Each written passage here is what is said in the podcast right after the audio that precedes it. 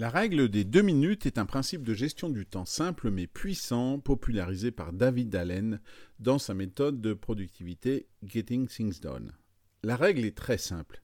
Si une tâche peut être accomplie en moins de deux minutes, faites-la immédiatement.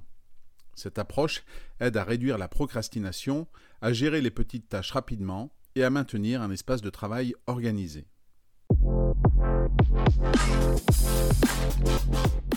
Bonjour à tous, je m'appelle Eric Allard, ancien athlète et coach olympique en bobsleigh. Aujourd'hui, j'anime des conférences, des formations et je coach des équipes ou des individus. Bienvenue dans Coaching dans le bus, qui est là chaque matin, du lundi au vendredi lorsque vous allez au travail, pour vous transmettre en 5 minutes maximum un conseil, une technique, un outil à mettre en pratique immédiatement. C'est simple, rapide, facile à comprendre et à mettre en œuvre. La beauté de la règle des deux minutes réside dans sa simplicité et sa facilité d'application. Pas besoin ici de grandes théories. Voici quelques exemples concrets pour bien comprendre l'utilisation de cette règle. Premier exemple, répondre à un email. Si vous lisez un email et que vous vous rendez compte que vous pouvez y répondre en moins de deux minutes, faites-le tout de suite. Cela évite l'accumulation d'emails non traités, cela vous libère également l'esprit puisque vous avez répondu à la question et cela euh, désemplit votre boîte de réception. Deuxième exemple, le rangement après une activité.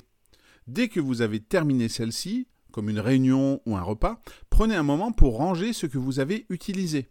Cela peut inclure remettre des chaises en place pour la prochaine réunion, laver quelques ustensiles ou alors encore fermer des applications ouvertes sur votre ordinateur. Troisième exemple, prendre des notes ou mettre à jour une liste. Si vous pensez à quelque chose que vous devez faire plus tard, prenez un moment pour le noter sur votre liste de tâches. Cela prend généralement moins de deux minutes. Vous êtes certain ainsi de ne pas oublier des tâches importantes. Quatrième exemple, planifier une réunion. Si vous devez planifier une réunion ou un appel et que cela peut être fait rapidement, faites-le là aussi immédiatement. Cela peut inclure l'envoi d'une invitation de calendrier ou la rédaction d'un bref message pour fixer l'heure et la date.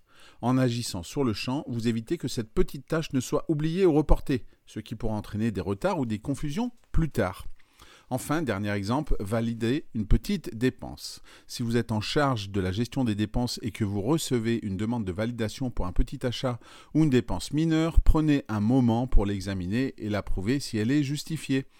En traitant ces petites demandes rapidement, vous maintenez le flux de travail et évitez l'accumulation de petites tâches administratives.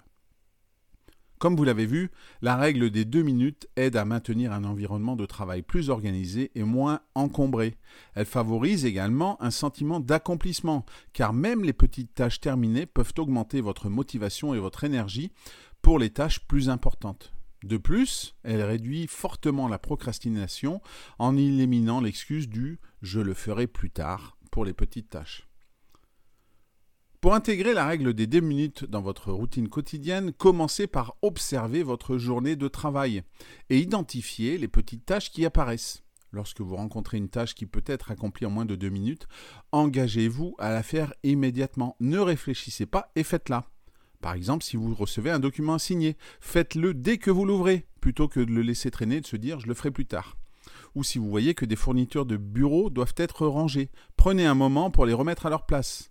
En adoptant cette habitude, vous constaterez une amélioration notable de votre productivité et de votre organisation au quotidien. Voilà, c'est tout pour aujourd'hui. Si cet épisode et ce podcast vous ont plu, n'hésitez pas à lui donner 5 étoiles sur votre plateforme d'écoute préférée, à le partager et en parler autour de vous. Je vous souhaite une bonne journée et je vous dis à demain.